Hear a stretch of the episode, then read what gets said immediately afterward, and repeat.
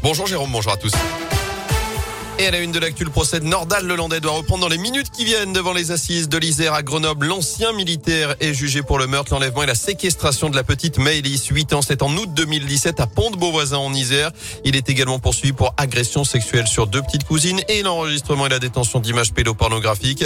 Hier matin, lorsque la présidente de la Cour lui a lu les cinq crimes pour lesquels il se retrouve devant la Cour d'assises de Grenoble, Nordal Lelandais a présenté ses excuses à la famille de Maëlys avant de reconnaître qu'il a bien donné la mort à la fillette, même si ce n'était pas son intention. Écoutez la réaction de maître Fabien Rajon, l'avocat de la famille de Maëlys. Sur le fond comme sur la forme, on a assisté finalement à, une redite du procès Noyer avec un Nordal hollandais qui est finalement aussi sincère que dans le cadre du procès Noyer.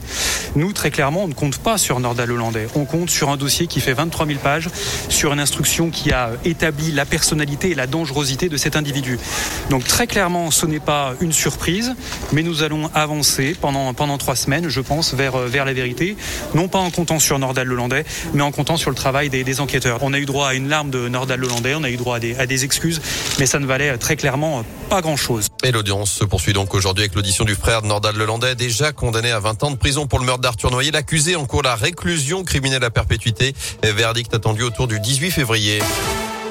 Dans l'actu également, les salariés de Pôle emploi en grève chez nous et partout en France. Mobilisation aujourd'hui pour réclamer une augmentation générale des salaires, de meilleures conditions de travail également. Un rassemblement est notamment organisé à saint en ce moment même devant la maison de l'emploi.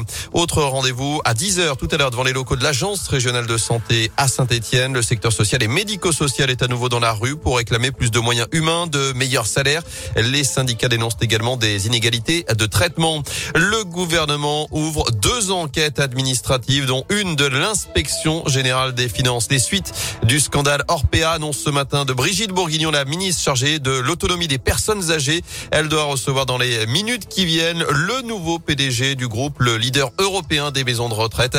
Après ces révélations dans le livre Les Fossoyeurs paru à la semaine dernière sur des faits de maltraitance sur les résidents. Des changements ce 1er février. On commence par les bonnes nouvelles, les agréés, notamment pour ceux qui ont de l'argent sur un livret A. Oui, avec le taux du compte d'épargne préféré des Français qui passe à 1%. C'est pour faire face à l'inflation et c'est une première depuis 10 ans.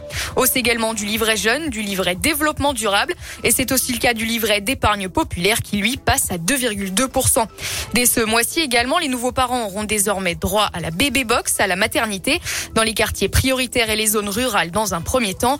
Un kit avec une turbulette pour apprendre comment coucher bébé et éviter la mort subite du nourrisson, mais aussi un album pour sensibiliser les parents à l'éveil artistique et culturel de bébé. Savon pour promouvoir les produits naturels ainsi qu'un produit hydratant. Le dispositif pourrait être étendu ensuite à l'ensemble du territoire. Côté mauvaise nouvelle, en revanche, les tarifs réglementés de l'électricité vont augmenter de 4% maximum. Hausse également des tarifs des péages, plus 2% en moyenne. Des prix du tabac aussi, 10 centimes en plus sur certains paquets. Merci Léa. Et puis dès demain, les restrictions sanitaires commencent à être levées. Fin des jauges obligatoires dans les lieux accueillants du public, notamment les stades et les salles de spectacle. Du côté du télétravail, il ne sera plus exigé trois jours par semaine, mais toujours conseillé. Ce sera la fin également du port du masque généralisé en extérieur. En foot, c'est désormais terminé. Le mercato d'hiver a fermé ses portes hier soir avec deux nouvelles recrues finalement à la SS. Comme annoncé hier, les Verts ont officialisé l'arrivée d'Enzo Crivelli à la pointe de l'attaque, attaquant de 26 ans, prêté avec option d'achat par le club turc de Basaksehir. Les Stéphanois qui ont aussi recruté un latéral droit, Falay Sako, 26 ans également. Il vient de disputer la Coupe d'Afrique des Nations avec le Mali, prêté sans option d'achat par le club portugais du Vitoria Guimarães. Ce sont donc les sixième et septième recrues de la SS cet hiver.